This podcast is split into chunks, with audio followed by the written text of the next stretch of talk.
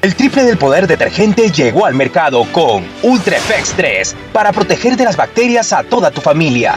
Ultra Effects 3, el detergente ultra efectivo contra las bacterias, ultra efectivo contra los olores, ultra efectivo y rendidor, elimina todo tipo de bacterias. Ultra Effects 3, con su triple poder detergente llegó para quedarse, en compañía de sus versiones de cloro, jabón, alcohol y gel desinfectante.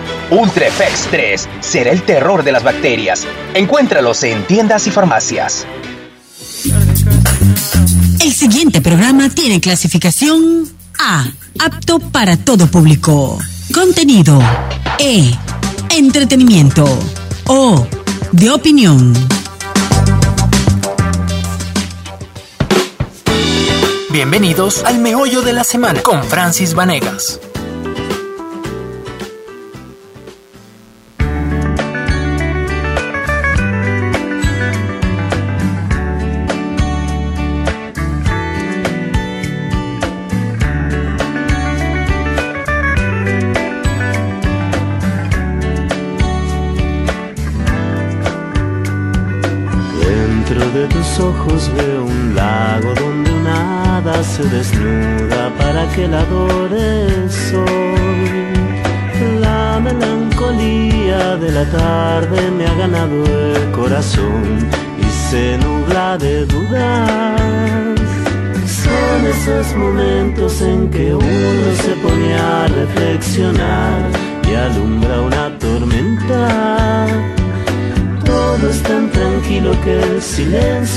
El ruido de la calma que antecede al Hola, hola, gracias por escuchar este nuevo programa del meollo de esta semana por Radio I99. Soy Francis Vanegas y los voy a acompañar por este tiempo hasta las 11 y 30 de la mañana. Recuerde que usted puede escucharnos a través del dial 98.9 FM y también puede hacerlo por el www.i99.com.est. Iniciamos inmediatamente. Revisemos los principales temas mediáticos de esta semana. La Asamblea Nacional aprobó amnistía para 268 personas que eran procesadas por diferentes delitos, muchos involucrados en las manifestaciones de octubre del 2019. Salud Pública privatizará la entrega de medicinas. Esto lo hará con la finalidad de atender más eficientemente las necesidades ciudadanas. Faltó un voto para la creación de la Comisión Evaluadora del CAL. Estados Unidos retira visa a expresidente Abdalá Bucarán y familia. Marchas, enfrentamientos y daños a los bienes públicos este 8 de marzo por conmemoración del Día de la Mujer como alfombra de piel, delicioso como el dulce de leche.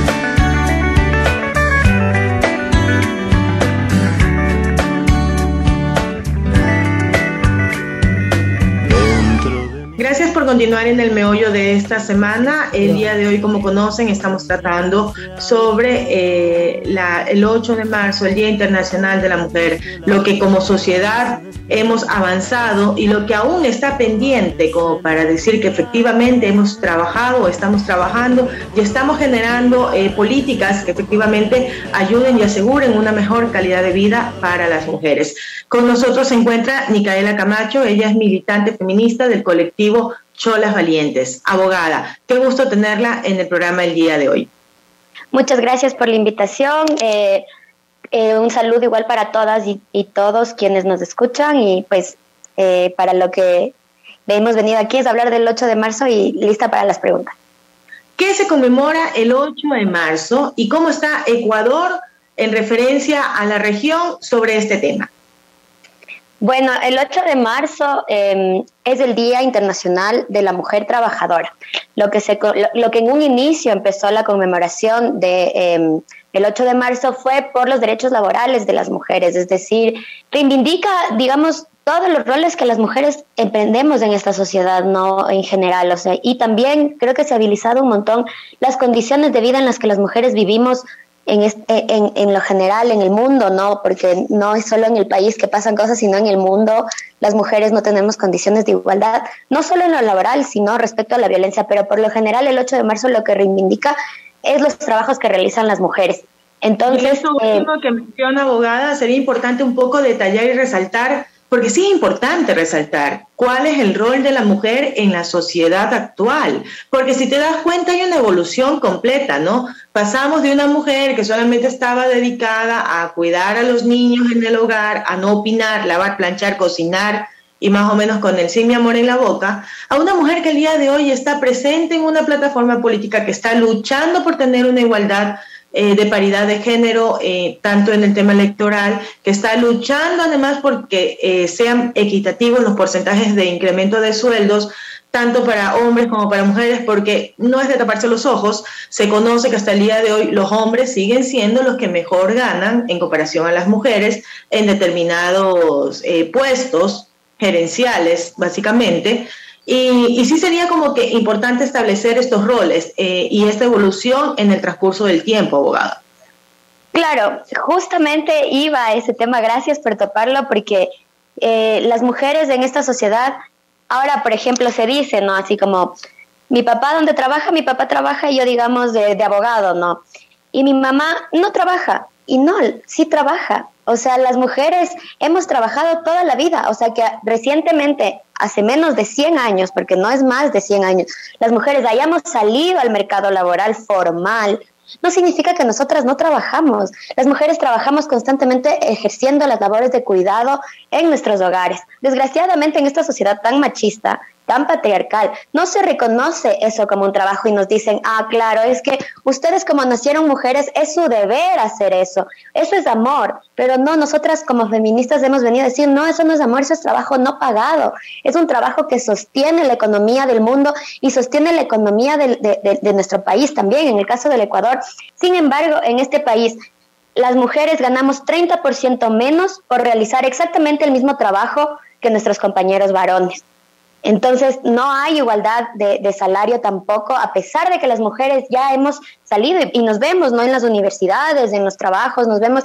Lo que ha implicado esto, desgraciadamente, es que el trabajo de cuidado no remunerado del hogar no se ha redistribuido. Lo que significa que las mujeres, eh, en, cifras, digamos, a la semana, las mujeres invierten 22 horas, punto 30 eh, minutos, más que los hombres en, en los labores de cuidado, es decir, de los días de la semana que supuestamente laboralmente tenemos dos días de descanso, las mujeres tienen uno. Los índices dan, ¿no? Efectivamente, tú ves que hay una mayor afectación en porcentajes de eh, enfermedades de salud mental, eh, depresión, ansiedad, suicidio y un sinnúmero de situaciones más eh, que afectan mayormente a la mujer por las condiciones en las que se desarrolla, se desenvuelve. Pero, ¿qué se ha hecho justamente desde todos los sectores? No solamente desde el lado eh, de la sociedad civil, en donde estás tú, sino también como que una mirada 360 eh, de, qué es lo que se ha hecho realmente en el Ecuador, en el país, para poder remediar esta situación y brindarle una eh, mejor calidad de vida a este grupo. Sí, bueno, las luchas, obviamente yo creo que es eh, esta postura igual alrededor de seguir visibilizando lo que hasta ahora nos falta es porque igual reconocer lo que ya hemos conseguido. Y no es que nadie nos ha regalado nada, no es que han dicho, ah, bueno, ah, quieren salir de la casa, tengan, no, han habido mujeres que han luchado históricamente por estas reivindicaciones, por ejemplo, el país, el país, el primer país en donde se legalizó el voto femenino fue el Ecuador y no porque nos dijeron, eh, ah, bueno, voten, sino porque una compañera leyó leyes, fue la primera mujer en ilustrarse en la universidad, Matilde Hidalgo de Plössel, en donde nosotras también eh, la reivindicamos, reivindicamos su lucha y decimos, nosotras venimos de ahí y lo que ella ha conseguido, nosotras queremos conseguir más. Pero bueno, esas luchas a nosotras nos inspiran para seguir diciendo, bueno, esto está aquí, estos derechos que los hemos conseguido están, queremos más porque muchos no se cumplen, porque no es suficiente. Entonces, ha, habido muchas luchas alrededor de aquello, por ejemplo, que las mujeres podamos entrar a estudiar, por ejemplo, que las mujeres igual... Eh, se nos considere ciudadanas, porque si nosotros vemos en las declaraciones de derechos humanos, siempre se habla del hombre, nunca se habla de la mujer. Entonces, tanto en materia legal eh, también se ha reconocido los derechos de las mujeres. Eh, me parece que es súper, súper importante reconocer que a pesar de que este trabajo a lo formal representa a veces una doble explotación para nosotras, también representa que podamos tener autonomía económica. Y, digamos, también se ha llegado mucho a visibilizar los temas de violencia que se viven, que viven las, que vivimos las mujeres, ¿no? Creo que eh, ha habido avances también en cuanto a reconocer la violencia, reconocer la violencia sexual, por ejemplo, llamar las muertes que las muertes de las mujeres en mano de sus parejas como femicidios y no como asesinatos ni homicidios, porque eso es una connotación política. Nosotras no es que nos mata un, o sea, también pasa, ¿no? Pero no es que nos mata un, un ladrón o alguien por la calle, sino nos matan nuestras propias parejas, nos matan personas cercanas a nosotras. Entonces, en ese ámbito creo que los movimientos feministas, tanto en, desde todas las, las, aristas, ¿no? desde el Estado, desde las calles, desde la sociedad, desde nuestras propias casas, las compañeras que están dentro del Estado igual, haciendo las leyes, las abogadas, las arquitectas, pensando en, en cómo hacer para que las mujeres tengan una casa propia, todas, todas, desde todos los frentes hemos conseguido visibilizar esto y hemos conseguido decir, esto es un problema de salud pública porque lo es. La violencia de género es un problema de salud pública y también hemos dicho en los espacios laborales, sí, qué chévere que podamos trabajar, pero necesitamos ganar lo mismo que nuestros compañeros por hacer el mismo trabajo.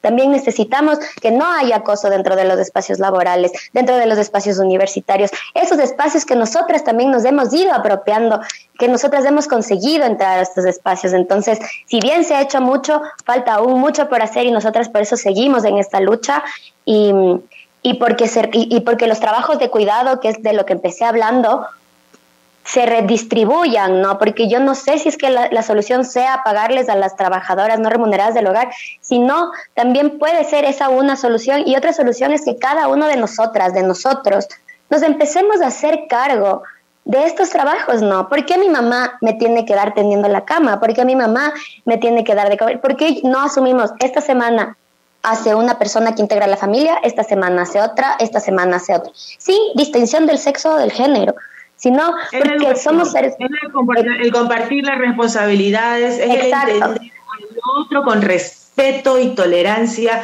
que eso creo que como sociedad andamos en retroceso. Decíamos que el COVID nos iba a convertir en, convertir en mejores personas día a día, y lamentablemente lo único que eh, podemos connotar a nivel eh, mediático, noticioso, es que se han incrementado en general, ¿no? Saliéndonos ya del tema de la mujer, que hay mucha violencia, pero hasta en nuestra cotidianidad, en la manera en que las personas se tratan. Y yo sí creo que es un buen momento para replantear, como usted dice, abogada, sería muy buen momento para replantear ese mensaje y recordarle a las personas que es eh, nuestro deber y nuestro derecho tratar al otro con respeto y tolerancia. Y creo que sobre todo está el ser cortés, el ser educado y el poder brindar eh, justamente este ejemplo a quienes están en menor edad nuestra o en, y tratar con mucho más respeto en mayor edad nuestra y lo propio con lo demás, porque esto es un círculo. Tú me tratas con respeto, las personas tratan con respeto y sin duda alguna el resultado va a ser tener una sociedad mejor. Ojo, sin apartarnos de las responsabilidades que tiene el gobierno para generar políticas públicas que den la confianza y la seguridad al ciudadano, que eso ya es otra materia que hay que tratarla con las autoridades competentes, pero que sin duda alguna forman parte, forman parte de la construcción de una mejor sociedad equitativa e igualitaria para todos quienes vivimos en este país. Eh, Micaela, muchísimas gracias por estar con nosotros en el meollo de esta semana. Hemos revisado con ella todo lo que se respecta a los derechos de la mujer. esto en el marco de la conmemoración del 8 de marzo, Día Internacional de la Mujer. Muchas gracias por estar el día de hoy con nosotros. Gracias a ti. Siempre mi manera de ser, no me trates de comprender, no hay nada que se pueda hacer, soy un poco paranoico, lo siento, al ratito ya te empiezo a extrañar, me preocupa que te pueda perder, necesito que te acerques a mí para sentir el calor de tu cuerpo, un osito de peluche de Taiwán, una cajada de nuez en el mar, suavecito como alfombra de piel, delicioso como el dulce de leche. Retomamos el meollo de esta semana por Radio I99. Continuamos. Jimena Garzón, ministra de Salud, en diálogo con I99, confirmó que a partir de este mes se implementará el plan de externalización de farmacias, lo que significa que los ciudadanos podrán retirar sus medicinas en las farmacias que sean parte de este convenio. La medida intenta atender eficientemente la demanda de los pacientes de la red de salud pública. Escuchemos. Nosotros eh, tenemos planificado a finales del mes de marzo ya lanzar este eh, nuevo modelo de externalización de farmacias. Eh, conscientes de que si es que una persona o un gobierno o un ministerio sigue haciendo lo mismo, eh, teniendo las mismas prácticas, pues van a vamos a tener los mismos resultados.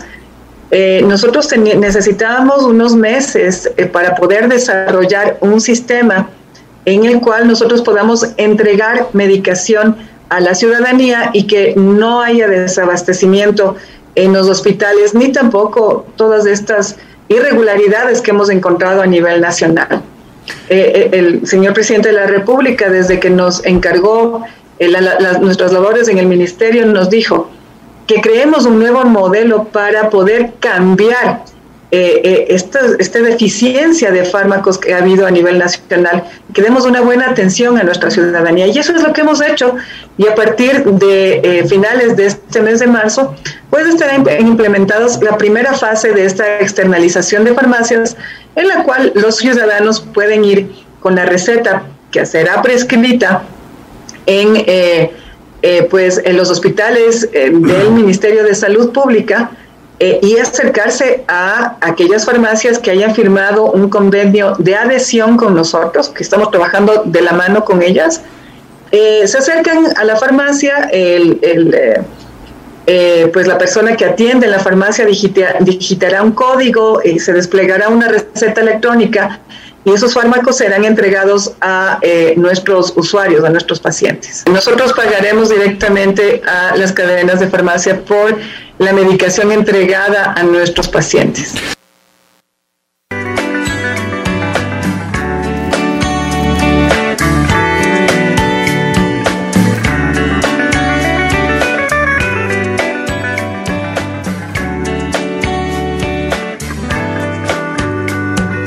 Dentro de tus ojos veo un lago donde una hada se desnuda para que la adores hoy melancolía de la tarde me ha ganado el corazón y se nubla de dudas.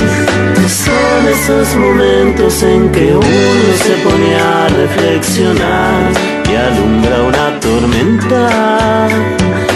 Todo es tan tranquilo que el silencio anuncia el ruido de la calma que antecede al huracán.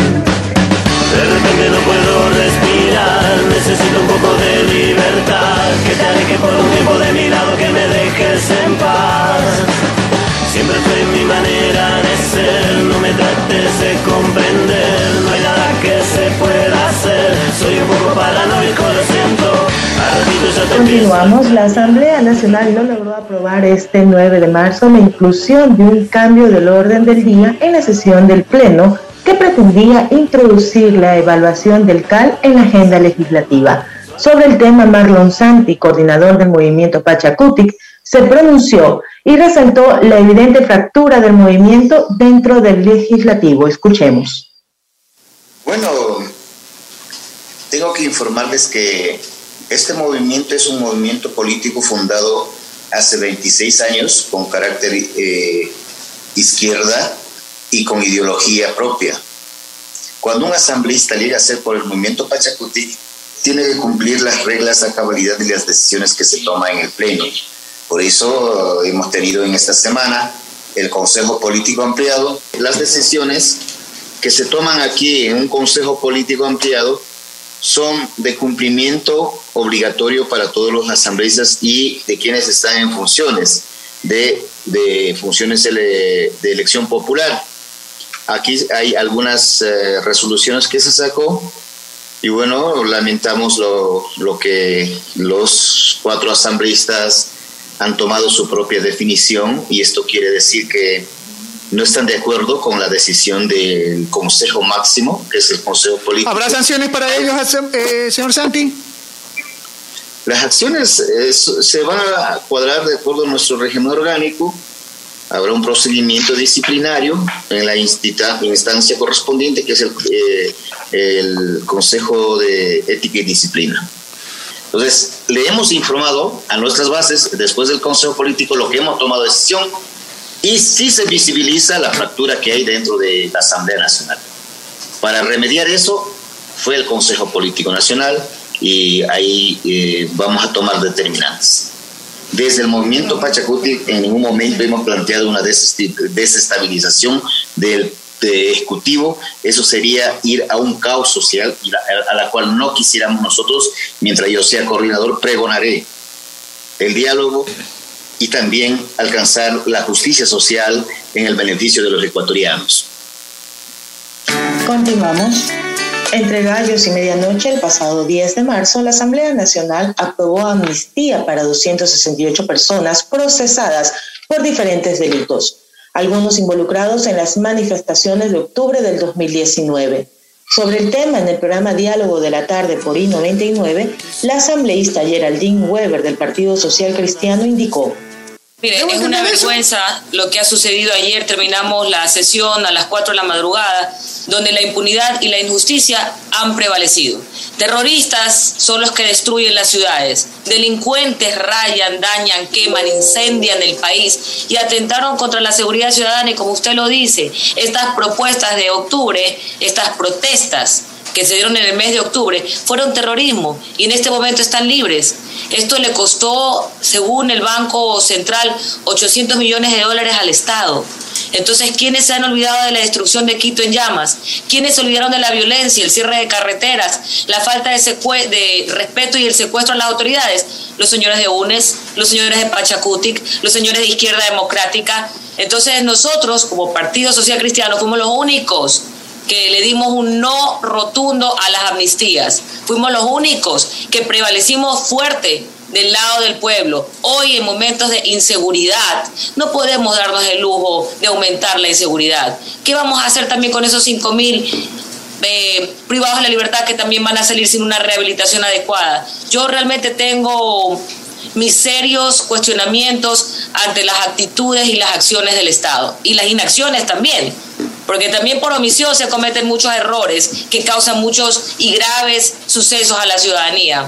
Entonces, la, ¿qué es lo que pasó? Conocemos que la comisión revisó casos sobre el derecho de la resistencia y la protesta social, revisó lo que los defensores de la naturaleza, la justicia, justicia indígena y los defensores de los territorios comunitarios planteaban. Pero ahí entraron todos. Estuvimos como ocho horas, si no fue más, viendo caso por caso y todos entraron. Hubiéramos hecho el trabajo en 15 minutos y se acabó. Porque con la aprobación de las amnistías para todas las personas que estaban en esta lista, la Comisión de Garantías Constitucionales no puso a un lado los luchadores sociales y del otro lado los delincuentes que apoyaron la destrucción del casco colonial de Quito. Quemaron el edificio de la Contraloría con mucha información importante en la que había juicios políticos, en la que se escondía información. Y esto ha sido un golpe bajo a la democracia ecuatoriana. Es que es irónico, aquí debió haber habido una organización, vamos a categorizar, estos son los defensores del agua, estos son los defensores de la tierra, estos son los que realmente merecen estar seis años guardados en prisión.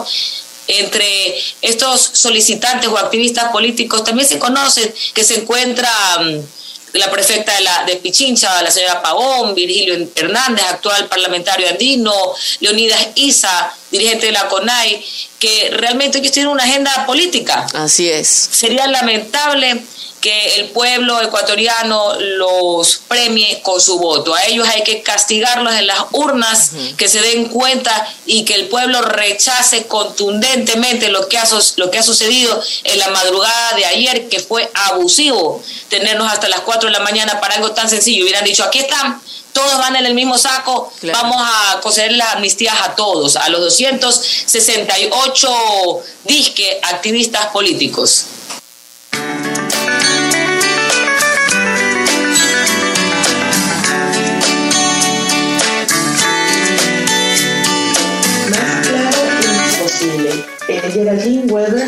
Eh, es muy transparente en el momento en que dice que esto efectivamente responde a las agendas políticas de algunos partidos y movimientos dentro de la Asamblea Legislativa.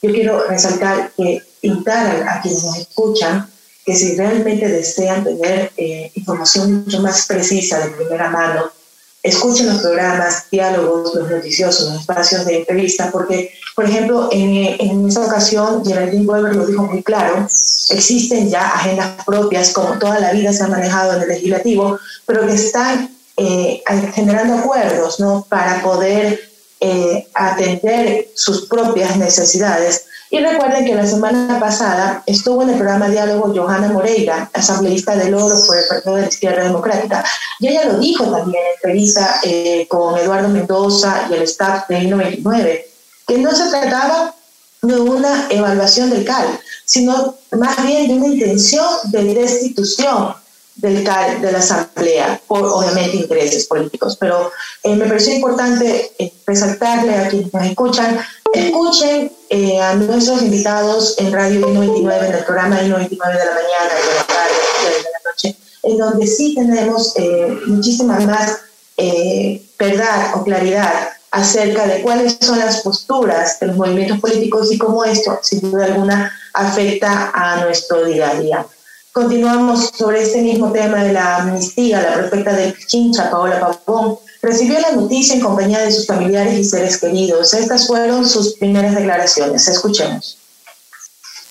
Mire, primero reconocer que varias organizaciones políticas el día de ayer eh, se manifestaron a favor de la amnistía. Hay que reconocer que fueron 99 votos en condiciones en donde cualquier tipo de mayoría en la Asamblea Nacional es difícil. Amnistía significa evidenciar que fuimos víctimas de persecución política que el delito por el cual supuestamente se nos acusó era un delito eh, político y por eso logramos estar en los 268 beneficiados, una decisión valiente de la Asamblea Nacional. Yo quiero agradecer muchísimo porque no solamente me permite ratificar mi inocencia, sino también que la verdad pueda salir a la luz. La Asamblea Nacional dio un paso significativo. Cuando hay temas de interés nacional, se juntaron ayer 99 voluntades. No responden a ningún canje ni a ninguna negociación política y lo digo con absoluta frontalidad y transparencia. Continuamos. Estados Unidos retira la visa al expresidente de la Bucaramanga y su familia. La Embajada de Estados Unidos en Ecuador retiró la visa al expresidente Alcalá Bucaram Ortiz por su participación en actos significativos de corrupción, incluida la apropiación indebida de fondos públicos, la aceptación de sobornos y la interferencia en los procesos públicos. La disposición se dio a conocer a través de la cuenta de Twitter de la Embajada. La medida también incluye a familiares directos de Bucaram, como su esposa María Rosa Puley, y a sus hijos Jacobo y Dalo Bucaram quienes no se han pronunciado oficialmente hasta el momento. En el 2020, en plena pandemia, se iniciaron tres procesos penales por tráfico de bienes culturales, del que fue sobreseído, por delincuencia organizada en la compra de insumos médicos, del que inicialmente fue sobreseído, pero esto fue revocado, y por el tráfico de armas, que él, en el que aún no se realiza la audiencia de evaluación y preparatoria de juicio. El embajador eh, Michael Fitzpatrick ha ratificado la decisión de la embajada estadounidense con un mensaje similar. Los Estados Unidos continuarán asociándose con el Ecuador para aumentar la transparencia y el Estado de Derecho, combatir la corrupción, combatir el narcotráfico y aumentar la seguridad ciudadana.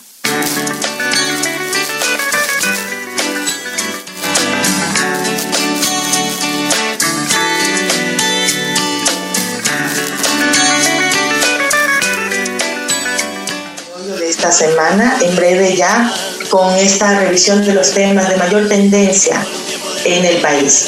Extiendo mi agradecimiento a quienes hacen posible el meollo de cada semana, Eduardo Mendoza, editor de esta radio, y hoy en controles con el DJ Luis.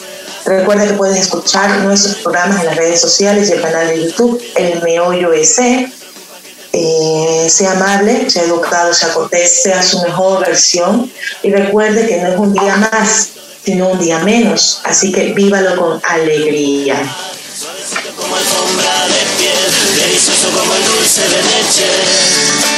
Nos volvemos a encontrar como cada sábado de 11 a 11 y 30. Bueno, hoy nos pasamos un ratito nada más por Radio I99. Sigan en nuestra programación. Muchísimas gracias. Que tengan un lindo y espectacular fin de semana. Con la luz de la mañana se despierta la razón y amanece la duda. Gracias, gracias, gracias. Esto fue El Meollo de la Semana con Francis Vanegas. Hasta el siguiente sábado.